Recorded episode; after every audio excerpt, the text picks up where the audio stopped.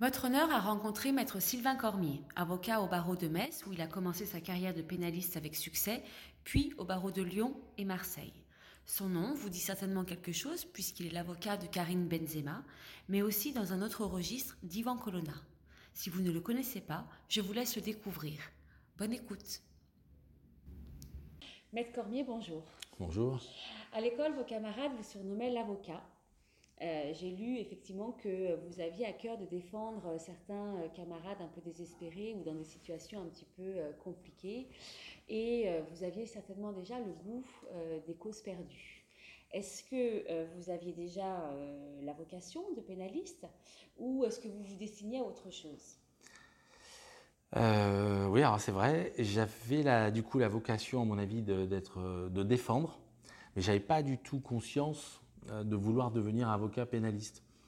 Donc j'étais euh, souvent délégué de, classe, et pour moi être délégué, c'était défendre au conseil de classe les, les, camarades qui étaient poursuivis ou qui, qui, étaient en balance pour un redoublement, des choses comme ça. Je, pour moi, être délégué, c'était d'abord défendre. Donc déjà très jeune, vous aviez cette euh, vocation. Oui, c'est vrai. Et cette propension, en tous les cas, à vouloir défendre celui qui en avait besoin. Oui, absolument. Et en revanche, en vocation professionnelle affirmée, revendiquée à l'époque, je voulais être pilote dans l'aéronaval. ça n'avait ah rien à voir. J'avais lu Bug Danny un peu trop, je crois. Et, euh, là, pourquoi finalement? ben, je crois que la vraie vocation, on a du mal à la verbaliser en fait. C'était euh, voilà, je, et j'ai mis un moment à réaliser que ce que je voulais faire, c'était être euh, de défendre, c'était de défendre les gens. D'accord. Donc en fait, directement après vos études, vous avez intégré l'école des avocats, après des serments, tout ça Ah, ça a été. Non, non, ça a été. Ah non, je me suis beaucoup cherché, moi. C'est allé assez bien jusqu'au bac. J'ai persévéré dans mon idée de, de, pilote dans l'aéronaval, donc j'ai fait une formation scientifique. J'avais commencé euh, euh, maths sup. J'avais le profil des littéraires qui sont pas trop mauvais en maths. Et à l'époque, on nous faisait passer dans les filières scientifiques qui étaient censées être plus, euh, plus valorisées, quoi. Et euh, en, revanche, en maths sup, j'avais atteint les, limites de,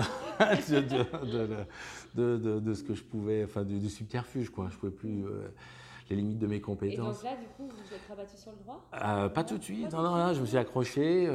j'ai, donc j'ai, alors à l'époque, le processus pour entrer dans l'aéronaval était assez long. Ça prenait plus d'un an. Donc j'avais évidemment raté piteusement. J'avais abandonné pour, pour être plus précis euh, dessus pendant trois mois. Après, j'avais basculé sur euh, les sciences fondamentales avec un résultat aussi, aussi mauvais. Et puis enfin, euh, après avoir redoublé sciences fondamentales, j'ai commencé euh, une première année de droit. Donc vraiment... Euh, vous êtes essayé à plusieurs ouais. choses. Mm. Et après, là, quand vous avez fait du droit, vous avez tout de suite su que avocat serait votre... Alors, avocat, oui. Ça, je savais que je voulais être avocat. Mais au tout début, j'aspirais à être avocat en droit communautaire à l'international. J'étais passionné par le droit européen. J'avais trouvé des stages à la Cour de justice des communautés européennes et tout ça.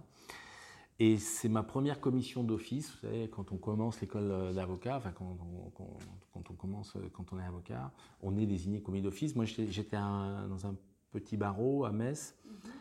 Donc, euh, on était commis d'office, point. Il n'y avait pas de volontaire. Ou... Et ma première commission d'office, euh, c'est une histoire de bagarre générale dans une boîte de nuit. Deux frangins, deux frères, deux frères jumeaux, euh, je crois. Euh, et, et, je sais pas ce qui m'a pris. Ça, je me suis pris pour, pour Mason, où j'ai fait la contre-enquête, j'ai plaidé près de deux heures ah devant un tribunal qui est très hyper, hyper patient sachant que c'était ma première plaidoirie, mais qui n'en pouvait plus. Quoi.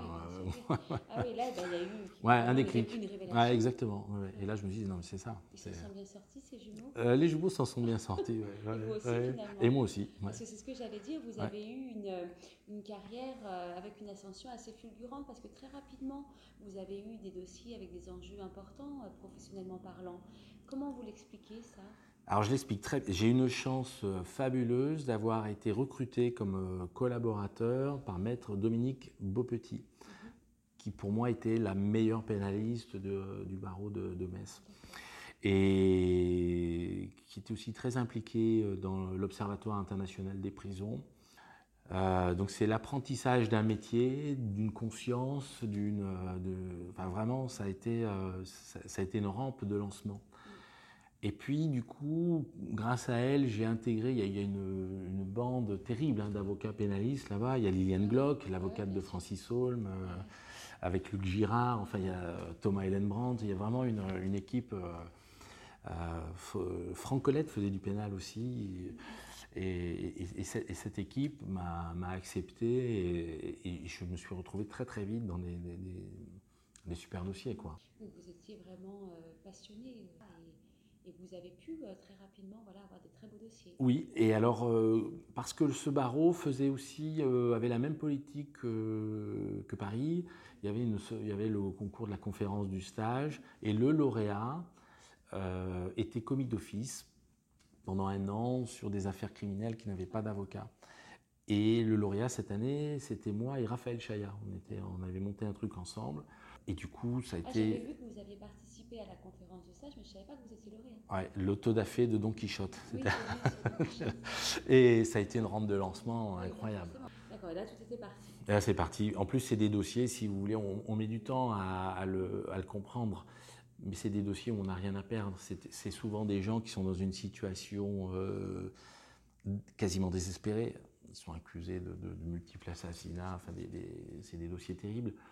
Alors c'est à la fois très angoissant et, et, à la fois ma maître de stage me dit mais il y a, voilà c'est des gens qui s'il n'y a aucun avocat qui se dévoue pour y aller sont, sont fichus. Donc de toute façon euh, vous ne pourrez bah oui on, on, peut on peut faire comme bien on peut pas se planter. Je pense que c'est beaucoup plus terrorisant de commencer par des dossiers où paradoxalement il y a des enjeux à tout de suite atteignables et qui, et échouer pour être terrible ou alors on sent chez, chez le client une attente, une espérance euh, importante qui va mettre une pression quand même à l'avocat euh, Alors, euh, oui, je, dis que c'est des dossiers qui paraissaient perdus, mais pourtant, l'espoir, à mon avis, est chevillé à l'être humain. Et j'ai défendu, par exemple, une de premières affaires, c'était un type qui avait été condamné pour 24 viols, qui en libération conditionnelle, il était défendu par Jean-Yves Liénard à Versailles.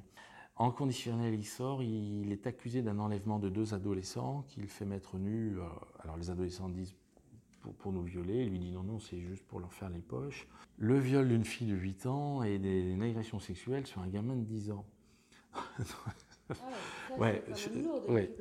Ah ouais, c'était très lourd. Et... C'est lourd en termes de faits qui sont reprochés, mais aussi en termes de personnalité de ah client. Ah Parce qu'un client comme ça, c'est pas non plus, et fort heureusement d'ailleurs, le commun euh, de celui qu'on peut euh, trouver ah soit en garde à vue, soit en commission d'office. Non, c'était lourd. Et là, vous aviez peu de, peu de barres Ah, quelques, ouais, quelques, mois, quelques mois de barreau. Ça, c'était les premières assises? Ouais, parmi les toutes premières. Et... Là, quand même, on y va en étant quand même. Ah non, c'était euh, atroce. D'autant que là, il y avait un enjeu.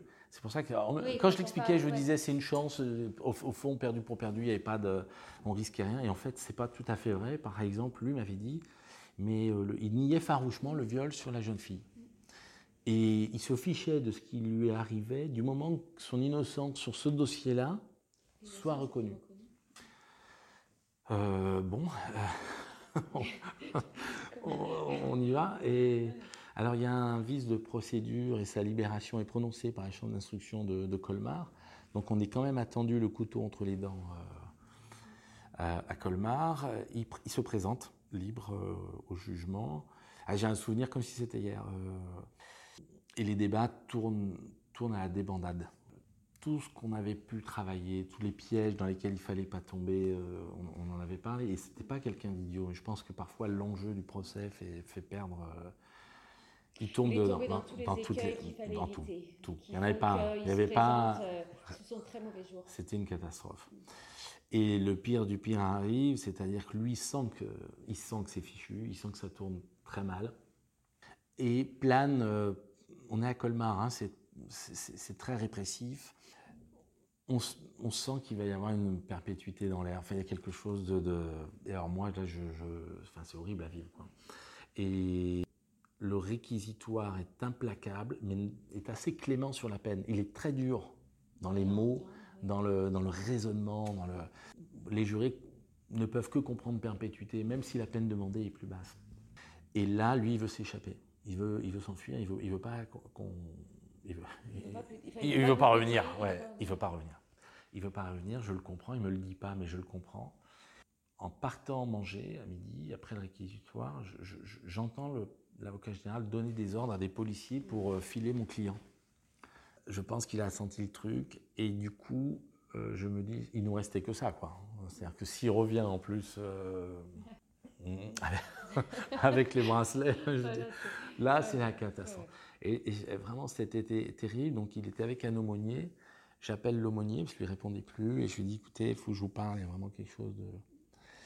Et je lui explique qu'il est sans doute suivi par des policiers. Il s'aperçoit que c'est vrai. Donc me je lui dis, faut, enfin, faites comme vous voulez, mais je pense qu'il vaut, mieux revenir. Il revient, les policiers le suivent de très près, euh, de trop près. Euh, je vais leur dire d'attendre un peu, euh, tout ça. Et c'est deux heures moins quart. L'audience doit reprendre à deux heures. S'il n'est pas là à deux heures, ils, vont le considérer comme un fuyard et l'emmener de, force. Et je, lui explique ça. Pourtant, il comparaissait libre. Donc Oui, mais il aurait loupé la reprise de l'audience et il, nous aurait, voilà, alors ils auraient peut-être pas tout, pas deux heures pile peut-être, mais, je pense que ça n'aurait pas duré longtemps, quoi. Il ne serait pas allé bien loin. Bon, il prend trois, trois whisky d'affilée. Et vraiment, comme on va un peu à l'abattoir, hein, c'était terrible, quoi. Euh, avec du cran, il retourne, il retourne au procès. Je plaide très longuement vraiment du, de toutes mes tripes et je sens que c'est une bonne plaidoirie. Il y a des fois, on le sait, on sait que si on est bien ou si on n'est pas bien. Voilà, je, sens que. Vous étiez dedans, quoi. Dedans. Mhm. Et le résultat est catastrophique. Il prend 30 ans. Il prend 30 ans. La présidente me reçoit après, me dit que je lui ai évité la perpétuité, que c'est un excellent résultat, que ça ne doit qu'à moi. Et je, ne supporte pas ces paroles et je ne supporte pas ce, résultat. Et. Malgré tout, euh, conseil de Dominique Beaupetit, ne faites pas appel. Si vous faites appel, c'est peut-être la perpétuité pour de vrai. Il faut quand même y réfléchir. Et 30 ans, c'est pas perpétuité. Les gens ne le savent pas. Pour eux, c'est la même chose. Il y a un, monde entre les deux. Et je lui écris ça, et lui, je vais le voir d'ailleurs à Strasbourg, il pleure, il me dit qu'il n'a pas fait ce viol sur la fille de 8 ans, et qu'il a conscience des risques, et qu'il fera appel. Et qu'il me demande de... Et il vous demande, et il me demande d'être avec lui sur l'appel. Et il y avait une phrase qui, quelque part, pour pousser vraiment à tout prix le, la personne que je défendais, pour pas faire appel, il aurait fallu dire, euh, je, enfin c'est sans moi cet appel. Si vous faites appel, vous changez de conseil. Et cette phrase, j'arrive pas à la mettre, j'arrive pas à l'écrire, j'arrive pas à lui, euh, la lui envoyer. Et quand il me dit ça, je dis bon bah ok. Et au final, il sera acquitté sur, euh, sur cette affaire-là, sur cette jeune femme. Et je, pense que cette jeune fille était, avait subi euh, des choses de son père, son propre père. Pas de, pas de, mon client. Il a été condamné et il a été condamné pour le reste à 20 ans. Il a bien fait de faire appel. Il a bien fait de faire appel et de ne pas m'écouter. Et de, et quand même, ouais, et de me garder. C'est quand même étonnant. Hein, comme, euh, ça, c'est formateur. C'est formateur et bah, c'est tout, tout l'enjeu de cette profession. Mmh. Alors en plus, il y a un souvenir. Mais ce, ce dossier est dingue par un, concours de circonstances incroyables à cette période, c'est en 2003. Vous avez prêté serment à quelle date? En 2002. ah oui, oui, oui. Ah, oui, oui, oui. Et je pars en Jordanie. En Jordanie, euh, dans l'avion, je fais la connaissance de M. Mouanad Othman, qui était le président de la Fédération irakienne d'escrime, qui revient d'une compétition internationale à Cuba, je crois. On discute dans l'avion, on sympathise. Alors, octobre-novembre 2003, la euh, la deuxième guerre d'Irak a eu lieu, est gagné par les États-Unis. Et c'est le tout début, c'est pas encore l'insurrection euh, vraiment organisée. Il y a quand même des commissariats qui explosent et des choses comme ça. Et euh, il y a une armée euh, irakienne démobilisée qui rançonne les gens qui, passent par là. C'est un peu ça le tableau. Mais Moana Dotman, avec qui je sympathise, me dit Mais je vous invite, ça va être le ramadan, nous allons rompre le jeûne ensemble à Bagdad. je dis Bon, c'est une folie, quoi. Sur le coup, je, dis oui, oui, mais en me disant, bon, un, ça n'arrivera pas, deux, il dit ça comme ça dans l'avion, euh, et puis il n'est peut-être pas le président de la Fédération irakienne d'escrime, enfin. Et donc je fais mon voyage en Jordanie, je vais en Israël après, et puis quand je reviens en Jordanie, ça me trotte dans la tête cette histoire, et je vérifie sur Internet, il est bien président de la Fédération irakienne d'escrime. Je l'appelle, il me dit Mais bien sûr, cher ami, euh, il me présente les choses comme si c'était très facile de, venir le rejoindre. On trouve un véhicule, euh, alors là c'était le salaire de la peur, hein, c'est des chauffeurs, puisque l'aéroport était réquisitionné par les Américains. C'est un trajet de 7 heures, on est parti à 3 heures du matin pour arriver au petit jour à la frontière irakienne, et me voilà arriver à Bagdad. Euh, moi, je connaissais rien. Bagdad, je, dis l'hôtel Palestine parce que j'avais vu dans, le journal, les journaux télévisés que les gens allaient là-bas. J'arrive devant, je, crois que ben voilà, c'est ça. Il y, a les, sacs de sable, les tanks devant l'hôtel. Je me dis, mais j'ai peut-être pas une idée extraordinaire, quoi. Comme, et ça a été une semaine fabuleuse vraiment fabuleuse. J'ai appris en une semaine plus que peut-être en plusieurs années. Euh, j'ai compris ce que ça voulait dire être sunnite, être chiite, que l'occupation américaine allait très très mal se passer. Les rues de Bagdad étaient très encombrées. Euh, les Baghdadis vivaient dans la rue quoi qu'il arrive.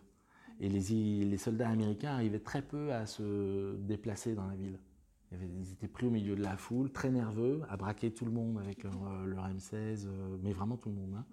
Oui, une expérience. Ah, incroyable. Et on sent qu'il y a un rejet de la population sur, sur ces soldats qui sont très jeunes, qui pour certains en plus étaient, avaient réquisitionné un étage à l'hôtel. Et on les voyait passer des, des, des journées entières sur des jeux vidéo, en, enfin, coupé du monde, quoi. ouais, dans une autre vie, quelque part. Dans ouais. Euh, et ça, ça, sentait pas bon, quoi. Ça sentait le truc qui allait mal tourner et ça, ça a très, très mal tourné. Ouais. Vous travaillez souvent, j'ai remarqué, euh, avec d'autres. Ah oui, alors attendez, juste, ah. Piel, le, le, client que je défendais dans cette affaire, il est libéré pendant que je suis euh, à Bagdad. Et c'est Dominique Beaupetit qui me passe un coup de téléphone pour me dire euh, euh, bah, Serge Piel, euh, qu'on défendait, va t'appeler. Il vient d'être libéré. On a délibéré de la chambre d'instruction et, moi j'étais au fin fond de, Bagdad en train de me demander si je n'avais pas fait la, connerie de ma vie à partir là-bas. Sur ce dossier, vous étiez, donc c'est un dossier que vous suiviez avec vos petits. Non, non, non, C'est elle qui vous a appelé. Voilà, elle, m'a dit on vient de recevoir un fax. Moi j'étais largué, hein, j'étais coupé de tout et elle m'a prévenu comme ça. Ah ouais, ouais, ouais. Donc, ouais, ouais. Donc, je, vous disais, c'est vrai que j'ai remarqué que vous travaillez souvent avec des confrères dont la notoriété, par exemple, est manifeste, comme euh, Maître Saint-Pierre, mmh. euh, Jakubovic, Dupont-Moretti et d'autres, certainement mmh. que. Euh, c'est un choix ou, pas forcément? Et qu'est-ce que ça vous apporte effectivement de travailler en, duo comme ça sur des dossiers? Alors quelque chose que vous appréciez faire ouais. Oui. Moi, je pense que c'est très important de fonctionner comme ça. Euh, à Metz, on était deux, trois avocats très jeunes euh, à vouloir faire du pénal. Les gens ne se rendent pas compte, mais à l'université, on nous dit qu'il y a une matière qu'il faut jamais faire, c'est le pénal. À l'école des avocats, on nous dit ne soyez jamais pénaliste, vous, vous serez des mendiants, quoi. Euh, vous ne gagnerez pas votre vie, vous serez très malheureux. Et du coup, on est, on est, très peu nombreux à vouloir en faire vraiment. Et à Metz, on était deux, trois. oui, ce qui est très peu. C'est très peu. Et on s'était dit que quand l'un rentrait un dossier d'assises, il appelait les deux autres. Ce qui fait qu'à nous trois, on a multiplié par trois notre expérience. Euh, il appelait les deux autres pour travailler ah, ensemble Pour travailler ensemble. simplement pour faire partie euh, Non, non, pour travailler ensemble. On préparait et on plaidait ensemble le dossier. Alors pour rien, hein, parce qu'on était commis d'office, qu'on partageait en trois. Euh, donc, donc, et les clients l'acceptaient? Ah bah oui, eux ils étaient ravis. Ils avaient trois avocats pour, pour, le, pour le prix de rien, ouais, puisqu'ils ne payaient pas. et, et, motivés en plus. donc moi j'aime assez travailler en équipe. Après, dans les dossiers, bah, ce n'est pas, toujours, euh, pas toujours un choix. C'est parfois euh, la personne qu'on défend qui vous dit j'aimerais bien que vous travailliez avec telle ou telle autre personne. Euh. Il y a forcément des, des collaborations entre guillemets qui sont moins agréables que d'autres. Donc on se coltine entre guillemets le confrère pendant plusieurs mois, plusieurs semaines. Non mais c'est tout à fait exact. Moi l'image que j'aurais, c'est quand vous partez en bateau avec quelqu'un. Vous pouvez être euh, très bien vous entendre sur Terre, puis vous partez en bateau et c'est l'horreur. On ne se supporte plus, etc. Ça peut arriver, ça c'est sûr. Mais dans les collaborations, euh, pour moi, François Saint-Pierre, ça a été euh, une école. Plus qu'une collaboration, c'est une, inspiration, une, une, enfin, vraiment, c'est des, ça a été 4-5 ans euh, décisif. À, des, à, des, confrères avec lesquels on peut avoir des visions qui sont diamétralement opposées et avec qui c'est difficile de créer euh, une osmose entre guillemets dans la défense. Voyez Ouais, ou des fois l'inverse. Par exemple, avec Dupont-Moretti, Eric Dupont-Moretti dans le dossier de la sextep, c'était un choix de, de, Karim et de son agent mm. quand, euh, quand ça dérape, quand les politiciens s'en mêlent, quand Manuel Valls prend la parole, alors Premier ministre, pour dire mm quasiment, il faut qu'il soit condamné, banni de l'équipe de France, alors que l'affaire en est à ses premières semaines. Quoi. Euh, la réflexion, euh, euh, leur réflexion, c'est de se dire il faut il faut quelqu'un qui puisse tenir la dragée haute à Manuel Valls sur le plan médiatique. C'est plus simplement du droit et c'est plus simplement dans l'arène judiciaire que ça se passe, c'est au-dessus. Et euh, c'est comme ça qu'ils ont cette idée et, ça a été très naturel. Moi, je pense qu'avec les vrais pénalistes, quand même, on se comprend très vite. Euh, c'est l'intérêt de la personne qu'on défend d'abord. Euh, Après, il y a des égaux qui sont quand même pas, toujours les mêmes. Avec. Euh, non, lui ou un autre. Ah, peut-être, mais en tout cas là, par exemple, ça a été presque évident, quoi. Peut-être que vous êtes sympa, Presque... Cormier, donc c'est vrai que c'est oui, facile de travailler avec vous, mais peut-être que ce n'est pas le cas de tout le monde. Mais par contre, pour revenir à, à ce que vous me dites, c'est vrai que j'allais venir sur l'affaire mm. Benzema quand vous me dites effectivement que par exemple, là, à ce moment-là, il y a un choix qui est de faire intervenir un confrère qui pourrait tenir la dragée haute justement quand le débat se déplace, mmh. quand il est judiciaire et qui se déplace sur une euh, une sphère qui est plus journalistique, mmh. qui est plus politique presque. Mmh. Politique, euh, carrément. quand le Premier ministre prend la parole sur l'affaire, c'est politique. Euh, je, comprends parfaitement hein, cette mm. idée-là, mais je me demande du coup, euh, voilà le sens de faire sortir justement ce dossier qui devrait rester dans la sphère judiciaire et de le déplacer sur d'autres sphères. Parce que c'est pas parce que le ministre prend la parole pour en parler que le déplacer sur les autres sphères est une bonne chose. Parce que ah mais c'est pas une bonne chose. Il faut le laisser dans sa sphère ah, qui est la sienne, qui est celle du, ah ouais, mais je suis complètement d'accord avec vous. vous avez suivi mon Ah mais complètement. mais il se trouve que pour certaines célébrités, c'est pas possible. Mm. C'est là que j'ai découvert. Moi, je défends Karim Benzema depuis l'affaire Zaya. Mm. Et j'ai découvert à cette occasion que la célébrité est parfois un handicap. On a une espèce de traitement de défaveur parce que c'est comme si vous deveniez une cible. Et donc, pour, euh, on voit très bien euh, le, traitement, par exemple, de Karim Benzema euh, dans l'affaire Zaya est, scandaleux. Il doit jamais être envoyé devant un tribunal correctionnel. Jamais. Il y a des preuves dans le dossier qui montrent qu'il s'était rien passé, que ce qu'il disait lui était vrai, et ce que disait Zaya Dehar était faux. Et le juge d'instruction vient à tenir des raisonnements. Euh, pour, vous donner un exemple, Zaya Dehar est enregistré à son insu par un tiers qui, lui demande des infos sur, euh, les ragots. Euh, avec qui tu as eu une aventure, avec un tel, un tel, un tel. Vient le nom de Karim Benzema Non, avec lui, rien. Vient le nom d'autres personnes mises en cause. là, elle valide. Donc c'est quelque chose qui est important dans le dossier. Les policiers vont essayer de cacher cette pièce en disant qu'elle n'intéresse pas l'enquête. Et puis, euh, quand je sors le dossier, cette pièce quand même, euh, et que je, dis quand même, là, il y, a un vrai problème, et euh, le juge d'instruction va rendre une ordonnance de renvoi en disant oui, certes, elle dit dans la conversation qu'il ne s'est rien passé, mais c'est justement parce qu'il s'était passé quelque chose. Ah, il y a une interprétation. elle, dit non, donc c'est qu'elle veut dire oui.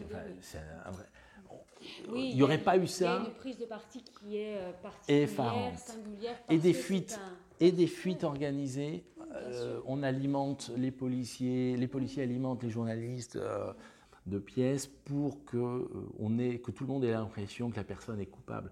D'ailleurs, l'expérience est frappante. Si vous demandez à quelqu'un dans l'affaire Zaya Dehar quel est le résultat, ils vont dire Karim Benzema a été condamné. Il a été relaxé. Relaxé, non pas dans le doute, hein, vraiment relaxé parce qu'il ne s'était rien passé. Avec des réquisitions de relax pures et simples ah, il y avait des euh, réquisitions. C'est vrai qu'on ne sait pas trop. Et un réquisitoire de non-lieu. Les n'ont pas véritablement relayé. Euh, ça Ils le relayent, mais c'est noyé dans, la masse des. Dans une moindre mesure. Ah, ben exactement. je pense qu'effectivement, peu de gens savent. Non. Et je pense que, presque dans l'inconscient collectif. Il est coupable. Il est coupable. Ouais. Enfin, ah ouais. Exactement. Que un peu, euh, Moi, c'est une, c'est une réflexion terrible. Et dans le dossier, dans le dossier suivant, ça a été encore pire. Et euh, il n'aurait jamais dû sortir dans la sphère médiatique, évidemment, il est, sorti dès la première heure, c'est-à-dire qu'on est convoqué pour une euh, garde à vue, l'AFP est déjà prévenue. Je suis dans le bureau du juge d'instruction, l'AFP titre, et elle est renseignée. Euh, c'est bah, que Karim Benzema a avoué, ce qui est faux. C'est ubuesque. Hein. Et, et, puis les politiques s'en sont mêlés. c'est François Hollande hein, qui a dû dire aux uns et aux autres d'arrêter. Euh, cet acharnement. Et euh, on n'était pas trop de, deux pour essayer de faire face. Moi, je répondais dans les médias, mais à un moment donné, il faut quelqu'un qui ait une envergure, qui dépasse simplement le rôle de l'avocat. C'est vrai que depuis, euh, bah, depuis le début, vous défendez Karim Benzema. Vous l'avez rappelé tout à l'heure, donc ça fait déjà quelques années. Et bah, ça fait, êtes, ça fait 9 ans. 9 ans Vous êtes mm. immuable à ses côtés. Comment Parce qu'on suppose quand même la pression, donc médiatique certes, mais de toutes parts, parce que quand on défend quelqu'un comme ça, il n'y a pas que les journalistes, hein, il y a peut-être aussi parfois les confrères ou d'autres. Comment on reste justement là Il y a les compétences certainement professionnelles, certainement, humaines aussi, mm. mais n'y a-t-il pas autre chose pour bah, moi, je pense que la comme ça si, si, je pense que la première des choses, c'est euh, euh, la loyauté, la fidélité de, moi, je, les qualités humaines de Karim Benzema. Ça, c'est le premier truc. Parce il que. Pu débarquer mille fois. Mais oui, justement, euh, il ne l'a pas fait. et Dieu sait qu'il a été démarché, sollicité. et comment vous l'expliquez bah, Je pense que c'est quelqu'un, quand il accorde sa confiance, il l'accorde vraiment. Et moi, je pense que c'est pour une partie dû à lui. Après, euh, je n'ai pas démérité non plus, hein, c'est sûr. J'ai bossé euh, sans doute dix fois plus. Euh, c'est des dossiers où il faut travailler les, avec, enfin, faut travailler les médias, il faut travailler le dossier, il faut anticiper euh, certains coups bas de certains confrères. voilà. Euh, donc ça, donc c'est, oui, c'est, un peu sur tous les plans. Ouais, c'est des dossiers. Moi, j'ai l'impression, alors sur, sur ces deux affaires, d'avoir acquis dix ans d'expérience, en quelques années. Alors justement, cette affaire euh, nous amène quand même à nous interroger sur les médias parce que vous avez euh, euh, une position, je trouve, assez marquée par rapport aux médias. Vous clamez assez haut et fort et de façon assez claire, parfois pas votre mépris, mais votre désaccord avec certains médias qui ne respectent pas certains principes de procédure pénale comme la présomption d'innocence ou le secret de l'instruction. Et dans le même temps, vous vous prêtez quand même volontiers au jeu euh, de ces derniers en acceptant bah, des interviews, euh, des plateaux télé, des reportages, des documentaires. D'où vient cette ambivalence? Alors pour moi, ce n'est pas une ambivalence.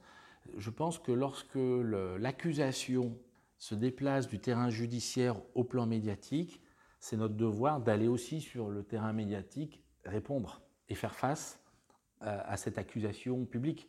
Typiquement, euh, Karim Benzema, les reportages, les, les papiers, c'était des papiers d'accusation. Moi, je pense qu'il ne faut pas faire l'autruche, enfin, c'est notre devoir, même si les dés sont pipés, hein, quand c'est comme ça. Il faut bien comprendre qu'il y a une source qui est proche de l'enquête, qui alimente tel et tel journaliste, qui s'en fait l'écho. Donc, c'est la voie de l'accusation. Et il faut vraiment répondre. Je, pense que même si euh, la réponse n'aura pas la place qu'elle mérite, même si elle sera moins mise en évidence que l'accusation, même si les dés sont pipés de ce fait-là, je pense que c'est indispensable de se retrousser les manches et, et, de combattre aussi là. Pour moi, quelque part, c'est un outil en fait. Je pense qu'il faut pas, euh, on n'est pas là pour se faire de la publicité sur le dos des gens qu'on défend. Je pense qu'on est là. Euh, Alors c'est vrai que Karim Benzema est un client particulier, singulier de par sa profession et sa mmh. notoriété. Mais il y a beaucoup de, confrères pénalistes qui justement ont peut-être une position très différente dans le sens où euh, les médias sont bannis quelque part. C'est-à-dire que quand on est, quand on fait œuvre de justice et quand on est dans une posture de défense, quand bien même l'affaire défendue peut amener une certaine médiatisation, on reste en dehors des médias. On ne, fait, on ne sert pas le jeu des médias. Moi, je pense que lorsque l'accusation est lancée dans les médias, il faut qu'il y ait quand même le contradictoire. Il faut porter le contradictoire, dire attendez, c'est pas c'est pas aussi simple que ça. Voilà les éléments. Après, votre point de vue, c'est de dire que dès lors que l'accusation entre guillemets dépasse les bornes, c'est-à-dire que euh, se montre euh, subjective, euh, erronée. Bah, je vais vous donner un exemple très concret. il faut bah, agir. Mais sinon, voilà. Moi, je, moi, je suis, je, voilà, je, suis pas demandeur de, reportages ou de choses comme ça. Par exemple, sur l'affaire Zaya, euh, quelques temps avant le procès, moi, j'avais refusé toute interview. Ça n'avait pas de sens. Il y a un procès et euh, ça sert à rien de parler avant. On va, on va faire le procès, etc. Mais lorsqu'il y a des accusations fausses qui sortent dans la presse, je pense qu'il est important de répondre. Dans l'affaire de la sextape, on se rappelle de la mise en examen que euh, je crois que c'est Europe 1 ou RTL, je ne me rappelle plus, une radio, diffuse un extrait d'une écoute qui est censé présenter Karim comme coupable. Mais cette euh, conversation est tronquée. La fin de cette même conversation va tout à fait à l'opposé du début et dit l'inverse. Pour être très clair, le, début de la conversation commence par... Euh, il ne nous prend pas au sérieux, etc. C'était des questions qui avaient été euh, soulevées par les enquêteurs pendant la garde à vue. Donc visiblement, c'était leur axe de travail. Sauf que je découvre le jour de la mise en examen, parce qu'on a accès au dossier qu'à ce moment-là, que la fin de la conversation, euh, Karim dit, euh, j'ai dit à, à Mathieu de laisser sortir le truc, que le buzz on s'en fichait, qu'il fallait prévenir la famille et qu'il fallait laisser sortir. En tout cas, que c'est ce que je ferais moi. Et il le dit deux fois, ce qui change tout. Du coup, on comprend bien que la première partie de la phrase, euh, sans ce contexte-là, ça veut rien dire.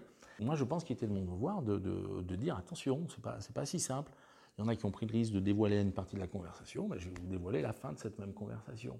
Ceux qui, qui auront dans l'idée qu'il est coupable de toute façon, etc., ceux qui ont des a priori négatifs les garderont mais celles et ceux qui ont un peu de doute se diront oh là c'est peut-être pas si clair. Ça rejoint ce qu'on se disait finalement tout à l'heure dans le sens où euh, aujourd'hui, aujourd'hui clairement euh, les gens ne savent pas véritablement qu'il a été relaxé. Ouais, c'est sûr. Donc est-ce que c'était utile ou pas? Ben, je pense qu'il fallait le faire. Ce n'était pas suffisant, mais il fallait le faire. Euh... Enfin, en tout cas, ça pose toute la question de l'ambiguïté, quand même, c'est vrai, du rapport euh, justice et médias. Oui, et, du, de la diffusion virale des médias. C'est-à-dire qu'en fait, c'est le courant le plus important qui se répète presque à, l'infini, chacun. qui crée une espèce de vague et contre laquelle il est très difficile, voire dans un premier temps euh, presque impossible de, de, de, lutter, en tout cas de, contrecarrer. Et créer un courant inverse aussi fort est une vraie gageure je pense que certains pénalistes préfèrent laisser passer la vague. Oui, mais regardez dans l'affaire Zaya, euh, Laurent Blanc, euh, je, m'en souviens très bien, euh, hésitait à, prendre Karim Benzema en équipe de France. Il le voulait en tant que joueur, mais il commençait à être un petit. Là aussi, les, médias s'en étaient occupés, vraiment emparés de cette affaire. Des gens avaient pris la parole pour dire qu'il ne faudrait pas que ce joueur soit en équipe de France, etc. Je pense que le fait qu'il y ait une communication, on n'a pas surcommuniqué mais on a répondu trois, quatre fois et on a poursuivi en diffamation les, titres qui vraiment présentaient Karim Benzema comme coupable. Et ils ont tous été condamnés d'ailleurs. Et alors avec des délais, ça aussi, le problème, des délais de, deux ans. Hein. Mais en attendant, je pense que cette communication très claire, très sereine, qui disait Karim Benzema, il est innocent, on le prouvera, on a des éléments pour le faire. Euh, et, et mais, mais, mais on avait été plus, plus loin. C'est-à-dire qu'il y avait la présomption d'innocence, mais il y avait aussi concrètement entre nous je pense, pour le grand public, la présomption d'innocence. Les gens se disent c'est de la flûte d'avocat, euh, ça veut dire qu'il est coupable, même limite. bon, euh, ils en rigolent, quoi. Donc, euh, donc j'étais allé plus loin en disant on a vraiment des billes, des billes très sérieuses. Il y a des auditions de témoins qui auront lieu et qui, vont, et, qui ont eu lieu et, qui ont concouru à, à, démontrer son, son, innocence. Je pense que ça a permis qu'il soit en équipe de France, que son club lui fasse confiance. Ça a été utile ça n'a pas suffi à, aller contre ce courant, d'être aussi fort que ce courant. Il n'empêche que ça, je pense qu'on a très sérieusement euh, limité les dégâts. Et en tout cas, sur sa vie, euh, sur sa vie professionnelle, elle n'a quasiment pas été impactée. Ça n'aurait peut-être pas été le cas si, on avait, si on, si, on s'était euh, retranché dans notre cabinet jusqu'au procès quatre ans plus tard. Hein. Alors en 2015, euh, il y a 4 ans, 15 ans après le début de l'affaire, vous, euh, intervenez dans le dossier Outreau. Euh, symboliquement et professionnellement, c'est fort pour un avocat. Oui. Qu'est-ce que vous pouvez nous en dire? C'est fort pour un avocat et moi ça a changé mon rapport avec mes enfants, par exemple avec mes fils aussi. je défendais avec Patrice Reviron Jonathan Delay. Jonathan de... donc de Myriam Badawi et Thierry Delay. C'est ça. Victime de, de, et puis de, torture, quoi. Hein. Ouais, ouais, c'est un enfant qui a, qui a, été torturé et qui était si jeune qu'il n'a pas de souvenir euh, précis de ce qui s'est passé et qui, hélas pour lui, fait l'objet d'une instruction, bah, comment on pourrait dire, ni faite ni à faire, quoi. Pour exemple. Euh, les policiers et le, juge ne les reprend pas. Euh, ça, c'est assez, incroyable. Ils ne font que des. Ils ont deux albums pour, les tapissages les albums de victimes et les albums d'auteurs. C'est-à-dire qu'ils ne font pas de tapissage au sens propre en noyant des victimes. c'est la présentation de, personnes. De, photographies qui pourraient être soit suspectes, soit identifiées comme victimes. En gros, on dit à un enfant Tiens, est-ce que tu vois des victimes dans, cet album? Il suffisait de pointer au hasard un visage, c'était une victime. L'album qu'on présentait, c'était que des gens qui étaient victimes. Et on dit, ah ben alors, euh, c'est qu'elle dit vrai. Mais ça, ça, valait, ça valait rien comme reconnaissance. Et pareil pour les suspects. Ils, ils appelaient ça, d'ailleurs, ils ne pouvaient pas appeler ça tapissage. Ils avaient un nom, ils appelaient ça les trombinoscopes. Première fois que j'ai vu ça dans un dossier. Alors voilà, donc on présentait à des gamins euh, en bas âge traumatisés euh, bah, une série de portraits, vous montriez au, hasard, c'était quelqu'un qui était mis en cause dans la procédure. Donc ça valait validation, mais c'était, ça n'avait aucun sens. Quoi. Comment on arrive dans une affaire comme celle-ci? Parce que quand même, quand on rentre dans une affaire comme ça, qui, au-delà du fait qu'elle ait défrayé la chronique, pour un euh, professionnel du droit, c'est mm. quelque chose qui est... Euh, voilà, très fort symboliquement et puis qui est très intense. Moi, j'ai dit que ce dossier, c'était un cauchemar quand je l'ai commencé à le lire. Euh, au départ, c'est, Mais vous avez été choisi par Jonathan Delay, comment? Non, euh, Jonathan Delay a Patrice Reviron comme avocat mhm. et qui me, qui me dit j'aurais besoin d'un renfort. Euh, il n'y a quasiment que des coups à prendre. or, c'est quand même une victime qui mérite d'être défendue. alors, le, contexte est, très malsain, c'est-à-dire que gravite autour de certaines victimes des associations d'extrême droite qui en gros appellent à la chasse aux pédophiles et qui hurlent le loup qu'il est hors de question de, s'associer euh, avec eux. Et puis du côté de la défense, on est des révisionnistes. C'est le mot, c'est carrément le mot qui est employé. Euh, bon, avant même qu'on enfin, dit quoi que ce soit. Hein. Euh, je pense que du côté des confrères en défense, il y avait de tels enjeux qu'il y a quand même peut-être la mesure qui a été, passée. Quoi. Donc c'est dans ce sens-là qu'il n'y a que des coups à prendre. Il est hors de question d'aller avec des, gens qui ont décidé de se servir de cette affaire pour se faire de la pub et se faire connaître. Puis il ne faut pas se laisser faire non plus. On, défend des, des mômes qui ont été martyrisés et qui ont besoin d'un avocat, vraiment, qui sont dans une situation de détresse. Euh, Jonathan, euh, c'est un garçon qui, même jeune adulte, a du mal à se concentrer. Enfin, c'est un môme qui, a beaucoup de difficultés, qui a beaucoup de difficultés que j'ai vu, alors que j'ai vu progresser. Euh, au fur et à mesure de la préparation du procès, du procès et, de, l'après-procès, c'était assez spectaculaire. Et, puis alors quand on rentre dans la lecture du dossier, je me figurais pas que c'était... Moi je comprends humainement que le juge Burgot ait perdu les pénales. C'est trop dur. C'est trop dur. Vous avez dit d'ailleurs que c'était une malédiction. Qui ah, ah mais oui, oui, oui. comment vous avez survécu, attendez, les, attendez, les gamins, euh, les gamins se font violer, euh, le, père est nécrophile, va fouiller des tombes, récupère des os, viole les gamins avec. Enfin, c'est horrible. Enfin, et les dessins, moi, c'est les dessins des enfants quand ils euh, pour raconter un peu euh, qui sont qui sont terribles. Quoi. Moi, je, alors ce, juge a fait des ravages, mais je, pense qu'il a, je pense qu'il a perdu pied dans, cette horreur. Je crois que c'est son premier poste hein, de juge d'instruction. Euh, il a fait des, erreurs techniques épouvantables. Daniel Legrand est mis en examen depuis temps non prescrit, c'est-à-dire qu'il n'y a pas de période de temps. C'est comme ça qu'il y a ce procès à Rennes. Hein. C'est la chambre d'instruction qui est obligée de distinguer les périodes mineures de majeures. Enfin, ça en dit long quand même sur, le, sur, les erreurs qu'il a pu commettre, ces tapissages qui n'en étaient pas et, qui servent personne. Jacques euh, Chirac disait d'ailleurs hein, que c'était un désastre judiciaire sans précédent, ce qui est vrai. Peut-être pas sans précédent, puisque je pense qu'hélas, qu'il y a eu pire. C'est-à-dire qu'il euh, y a eu des acquittements qui ont été prononcés, les juges, euh, les juges du fond n'ont pas, pas suivi. C'est une instruction. Euh, Après, je pense qu'il le disait dans le sens où, entre les victimes complètement détruites et le nombre de personnes accusées qui finalement ont été acquittées, mm. mais qui ont été détruites, mm. effectivement, c'est sans précédent. Ah, sur le nombre, oui, c'est sûr. et des, conséquences sur la vie des uns et des autres. Mm. Non, je disais que là où il peut y avoir pire, c'est que ben, euh, je pense à Patrick Dills qui, qui, ah qui, passe plus de 15 ans en prison euh, euh, avant d'être innocenté. Là, quelque part, les acquittements sont arrivés plus tôt. Mais ça procède quand même du même raisonnement. C'est-à-dire qu'il y a quand même des personnes qui ont été incarcérées, qui ont été déclarées coupables, qui ont été. Avant l'heure. Voilà, qui ont été mises au banc. Euh, dans une affaire quand même sordide, effectivement, il faut quand même le dire, pédophilie. Moi, ce qui m'avait marqué, si vous voulez, euh, c'était la, la, pauvreté des experts. il y a quelques experts chez qui on a envoyé ces mots, mais qui étaient effrayants, quoi. C'est-à-dire que les policiers. Bah après, ça, c'est une conjonction d'erreurs. en gros, on avait quand même l'impression qu'aux pauvres, pauvres droits, quoi. Hein ouais. Et... ouais. dans un pays comme le ouais. Ouais, ouais. Vraiment. Il y, a une, il y, a quelque part dans ce procès une justice de classe. Et euh, pour ces gamins, euh, une unité euh, de, de, quelques policiers, ils sont une poignée. Certains étaient, euh, étaient, en arrêt maladie, en dépression depuis euh, longtemps. Ils expliquaient quand ils venaient à la barque, qu'ils avaient des fois pas assez d'essence pour, leur voiture, qu'ils prenaient le bus. Donc c'est pour ça. Et, puis des experts, je me rappelle d'un expert médico-légal euh, qui était venu en visioconférence, donc qui n'était pas venu, il s'était présenté à l'écran, euh, il rendait des rapports de, voilà, d'une page comme ça. Je lui dis c'est franchement laconique. Chaque enfant avait à peu près les, euh, et il me dit mais maître, qu'est-ce que vous voulez euh, C'est déjà beau, j'ai écrit à la machine, c'est déjà pas mal. Vous voulez de quoi de plus ben, Une vraie expertise peut-être, un peu de temps, de compassion pour, euh, pour ses enfants. quoi.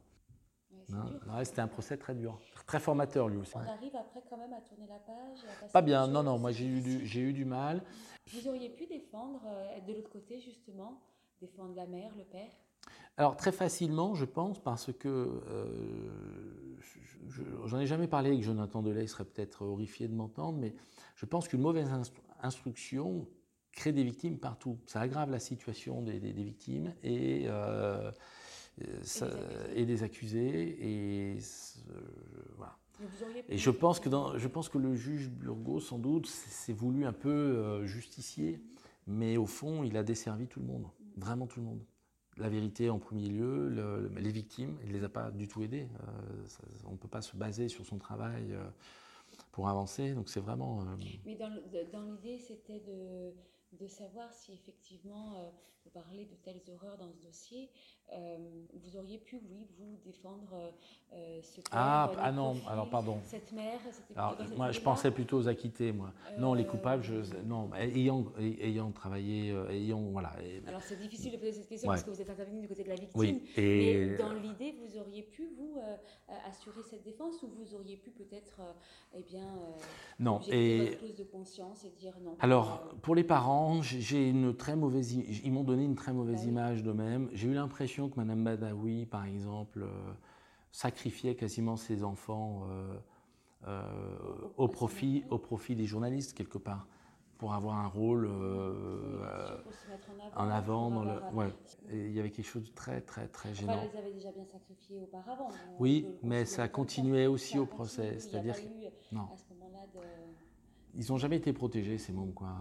Et l'institution est, défaillante avec eux. Hein. Jonathan Delay, euh, il était en foyer à 18 ans et un jour, on lui dit maintenant il faut partir, hein. coup de pied au derrière et débrouille-toi. Hein. C'est vraiment des. c'est le cas de beaucoup de personnes qui sont en foyer et qui se mmh. retrouvent à 18 ans et un jour. Ah oui, oui. C'est vrai, donc ça prend effectivement tout son sens avec des enfants comme ça. Qui ont été complètement déscolarisés, enfin bon. Et non, non, les parents, je, je, non, là, je pense que c'était. Je ne m'arrive pas à m'imaginer les j'ai pas senti, par exemple, de vrai, euh, ni chez l'un ni chez l'autre, devrait euh, repentir par rapport à ce qu'ils avaient fait. Mais un pénaliste parle peu souvent de ses émotions, de ses états d'âme. Est-ce que c'est parce qu'il n'en a pas? Est-ce que c'est parce que ça ne se fait pas? Alors, ah, Je pense que c'est des dossiers comme ça. Vous, moi, je pense qu'on est plutôt. C'est une forme de pudeur. Mhm. que les confrères euh, pénalistes qui sont confrontés à ces horreurs d'un côté ou de l'autre, on a chacun un peu notre système hein, pour, et je pense qu'on l'absorbe, mine de rien. On l'absorbe complètement. Et il faut arriver à se préserver. Trop se préserver, je pense, c'est ouvrir la voie euh, au cynisme. Se laisser envahir par l'émotion, c'est quand même vous ouvrir la porte à l'autodestruction. Quoi. Moi, je, vois plein de confrères qui se détruisent à l'alcool, à la cigarette, à, deux à la fois. Euh, et moi, je pense que c'est ce métier qui, rend, qui, qui, est, qui, est, qui est très dur. Un métier très dur. C'est un métier très dur euh, où on est confronté à des choses très violentes et en plus, c'est un métier où on perd souvent, en vérité. On fanfaronne les pénalistes. Mais en vérité, combien de relax, d'acquittement pour combien de condamnations? Le, ratio est très défavorable pour, pour, tout le monde. Euh, combien de, de, de, libertés obtenues sur de, mise en liberté refusées? Euh, C'est encore, encore, plus faible. Et pour autant, il faut y aller avec toujours la même énergie. Henri Leclerc en, parle dans son dernier livre. Euh, lui, il développe une théorie auquel je n'avais pas conscience, que cela abîme la psyché de l'avocat pénaliste. Et je crois que c'est un risque, ça c'est sûr. Alors comment on s'en défend? On, essaie de trouver des palliatifs? Bah, Je pense qu'il faut faire attention. Il faut, il, faut, il faut beaucoup travailler, il faut avoir en même temps une, forme d'hygiène de vivre. Euh, faire attention. Je pense qu'il faut, je pense qu'on peut être sur, on est sur une corde raide et je pense qu'il faut être très, très attentif, très vigilant. Ouais. Alors évidemment, on ne peut pas euh, vous, vous interviewer sans euh, évoquer euh, le projet Innocence Mmh. France pour lequel vous êtes très investi, que vous avez créé du coup à Lyon, en parallèle de, de, celui créé il y a quelques années aux États-Unis. Oui. vous en avez déjà beaucoup parlé. Qu'est-ce Mmh. que vous pouvez nous en dire aujourd'hui? Est-ce qu'il y a des avancées particulières en 2019 Alors oui, oui, il, y a, il, il se passe beaucoup de choses. On a une équipe très motivée. Je rappelle simplement que le on va rappeler le contexte, oui, bien sûr. Ouais, ouais. France, c'est un, un, projet euh, qui a pour but de combattre les erreurs judiciaires. C'est ça. L'association euh, Innocence Project, c'est une association qui, autour d'étudiants en droit et de leurs professeurs, regroupe des avocats, des, des, magistrats à la retraite, des policiers à la retraite, pour aider des gens qui sont définitivement condamnés, qui protestent encore de l'innocence, et bien à prouver cette, euh, cette innocence. Donc nous, euh, ça, on a commencé en 2013. Euh, j'ai pu travailler, alors c'était passionnant, j'ai pu travailler auprès de l'Assemblée nationale pour faire des propositions pour que... Intervention qui était filmée d'ailleurs. Ouais, on, est... on peut retrouver en ligne. Mmh. Alors, j'avoue que c'est assez... Euh, moi, je me rappelle comme si c'était hier. Je me suis mise à votre place en disant ça devait quand même pas être aisé parce que au-delà du sujet, oui. bon voilà. Il y a le sujet, puis Georges Fenech et Alain Touret. Alors pour les présenter, euh, l'un ancien avocat de gauche, euh, Georges Fenech, ancien juge d'instruction de droite, qui s'entendait comme, euh, comme larron en foire, vraiment, et euh, m'ont pris un parti avec ces mots en disant voilà, vous êtes filmé, le pays vous regarde, allez-y. Ouais. ah bon je me suis dit, il est courageux. On ne le savait pas. Ouais, bon. ah, Mais ouais. ça s'est très bien passé. Oui, ça s'est très bien passé. Et ils ont écouté moi, vraiment, la, la, chose qui me tenait à cœur, c'est qu'un condamné, une personne condamnée, puisse faire des demandes d'actes avant de déposer un projet en révision. Dire euh, au procureur de la République ou à une autre autorité, vérifier l'ADN sous les ongles de la victime, vérifier, euh, je sais pas moi, euh, l'ADN sur la crosse de l'arme du crime, etc. Euh, vérifier dans telle autre affaire, il pourrait y avoir des concordances avec mon dossier. Et ensuite, si ça donne quelque chose, déposer une requête en révision. Vous ne l'avez pas encore déposé en, en... Ah si. si, si, si, on en a une qui est en supplément d'information. Euh, Donc est en cours. Et... La commission de révision a accepté et a ordonné un supplément d'instruction. Donc, euh, bon, c'est long, mais c'est en cours. Et toutes les. Alors, en revanche, pour une fois que la loi est passée, on a fait des demandes d'actes dans l'association qui euh, s'appelait Innocence Project France et qui s'appelle Programme Innocence France parce qu'on on adhère désormais au réseau Innocence euh, européen, -hmm. voilà, qui est basé à Rome. Et l'idée, c'est qu'il y a une antenne européenne du projet américain et les projets européens se, se, se sont greffés à, autour de, de, du, du, projet euh, italien à Rome qui est, qui est, vraiment fer de lance en Europe. Et avec qui on s'entend très bien et, qui, qui, font un travail fantastique à celui français. Qui est postérieur à, à, celui français, mais qui a fédéré vraiment euh, une, une, très grosse structure. Et heureusement qu'ils sont là, parce que du coup, le projet hollandais, enfin, tous les projets sont, euh, sont réunis. Ça s'est un peu répandu comme une, pas une traînée de poudre, mais ça, ça, ça, prend bien de partout. Oui, parce que l'idée, elle est géniale. L'idée, c'est qu'une erreur judiciaire n'est pas simplement l'erreur d'un juge, juge d'instruction, président de cour d'assises, même s'ils y ont sans doute leur part. Euh, c'est aussi l'erreur de l'avocat, des policiers, des experts, des pseudo-experts. On a des. frère Soulier qui l'explique. Ah bah, je... Effectivement, ah bah, ça... il définit, je crois d'ailleurs, l'erreur judiciaire comme ça, comme étant euh, euh, pouvant provenir d'un, mais même d'un avocat parfois. Oui, dit, bien sûr. D'un policier, d'un expert. C'est un peu tout. Je pense que c'est une concordance. Une concor... ouais, exact.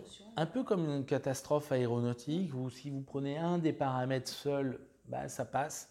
Mais voilà, ce jour-là, il y a une conjonction et, et, on, on, va à l'erreur. Et l'idée du projet qui est de justement de multiplier les compétences pour aider des personnes, il faut bien comprendre qu'un condamné définitif, une personne euh, est au bout du rouleau. Enfin, c'est un épuisement psychologique euh, après deux passages en cour d'assises, la cour de cassation, la cour européenne des droits de l'homme. Et puis vous avez crié en vain que vous êtes euh, innocent. Donc euh, c'est là où il faut une structure la plus complète possible. Quoi. Oui, pour ne pas donner non plus d'espoir vain non. à des personnes qui mmh. ont déjà un, ouais. un parcours. Euh, et qui tout seul ne pourraient rien faire de toute façon. Ouais. Avec un, jeu, un enjeu quand même qui est différent chez nous. Euh, je pense aux États-Unis où il n'y a pas, euh, il y a certains États où il y a la peine de mort oui. qui est encore en jeu. Oui, c'est vrai. Donc je pense à des personnes qui notamment peuvent clamer. Qui sont dans la course, dans, dans une les, course contre voilà, la montre, absolument. absolument. Une course, ouais. Pour faire reconnaître leur innocence, mais qui sont aussi dans une course pour euh, leur vie. Heureusement Il y a- euh, Oui, oui, qu'on a supprimé ça. Pour vous donner une idée, il y a un Texan qui un double, doublement condamné à mort, qui était doublement innocent. Donc, euh, non, il y a des situations. il faut parfois être ouais, là ouais. encore vigilant sur Oui, oui, oui, la justice exactement. Et moi, ce projet m'était. Quand j'ai entendu parler de ce projet, moi, j'avais encore.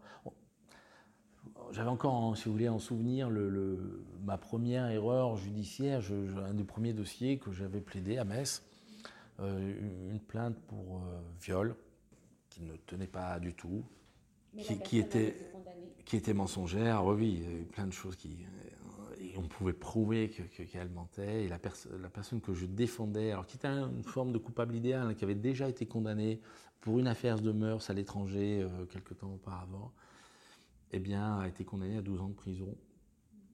Avec, c'était une époque où les experts psychiatres écrivaient, ça je m'en rappellerai toujours, pas tous, hein, mais il y avait une école qui écrivait, lorsque une personne niait une affaire, euh, particulièrement les affaires de mœurs, ils écrivaient qu'il était pervers. Il était pervers puisqu'il ne reconnaissait pas, il n'avait aucune empathie pour la victime, puisqu'il ne reconnaissait pas sa souffrance. L'idée que peut-être il était innocent n'était pas prise en compte. Elle n'existait pas. Donc vous disiez je suis innocent, c'était une circonstance aggravante pour un expert psychiatre. hein. On- Un déni c'est- trop fort, ça serait Ouais. simple. Clamer son innocence, c'était un Eh ben, on déni. reconnaissait pas la souffrance de la victime, donc on était pervers. Et puis les jurés, il fallait voir, euh, quand le- l'expert venait expliquer ça, euh, bah, ils se disaient, bah, on a affaire à un dangereux pervers. C'était assez terrible. Et donc moi, j'avais gardé ça un peu en travers de la gorge. Je, je pense qu'on a tous un ou deux souvenirs dans ce genre-là, ou plus. Hein, et voilà, le, euh, la, la truc où vous êtes sûr, ce qui vous tenaille, euh, et vous savez que c'est du pipeau, et, et pourtant la condamnation est passée. Et voilà, quand j'ai entendu parler de ce projet, je m'étais dit, il faut le faire. Surtout que ça n'a pas été facile de le faire. C'est-à-dire qu'ils vous êtes vraiment accroché parce Oui. que, euh, comme vous avez pris contact avec, euh, je crois, les représentants du projet aux États-Unis, Oui. qui ont, c'est pas qu'ils n'ont pas été réceptifs, mais ils ont mis peut-être un peu du temps. En fait, alors c'est très euh, que. vous c'est- êtes vraiment accroché. Ah oui, vous on s'est tient accro- vraiment ah oui, ouais, ouais, que- ouais, ouais, ça a été, c'est, c'est une, c'est une stagiaire franco-américaine qui a débloqué la situation. Eux, aux États-Unis, essayaient de créer des, de, de l'émulation en France, de, de, de l'intérêt, en vain. Et moi, je, pareil, de mon côté, je leur écrivais, mais ça devait sans doute pareiller au bon endroit. Ça marchait pas du tout, quoi. Et euh, c'est Camille Somner qui était en stage euh, au cabinet, qui me dit mais il y a le directeur d'Innocence Projet Arizona, il est à Bordeaux, il est en France, il faut le contacter. Euh, j'ai envoyé, d'ailleurs je l'ai fait, j'ai envoyé un message Facebook.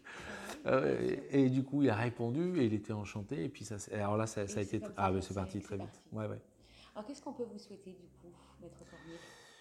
Eh ben, j'aimerais bien que ce projet prenne de l'ampleur, qu'on ait des fonds, qu'on ait euh, voilà, un peu plus de moyens humains et, et matériels, et que, et, et- et que enfin cette nouvelle loi sur la révision serve un peu plus activement.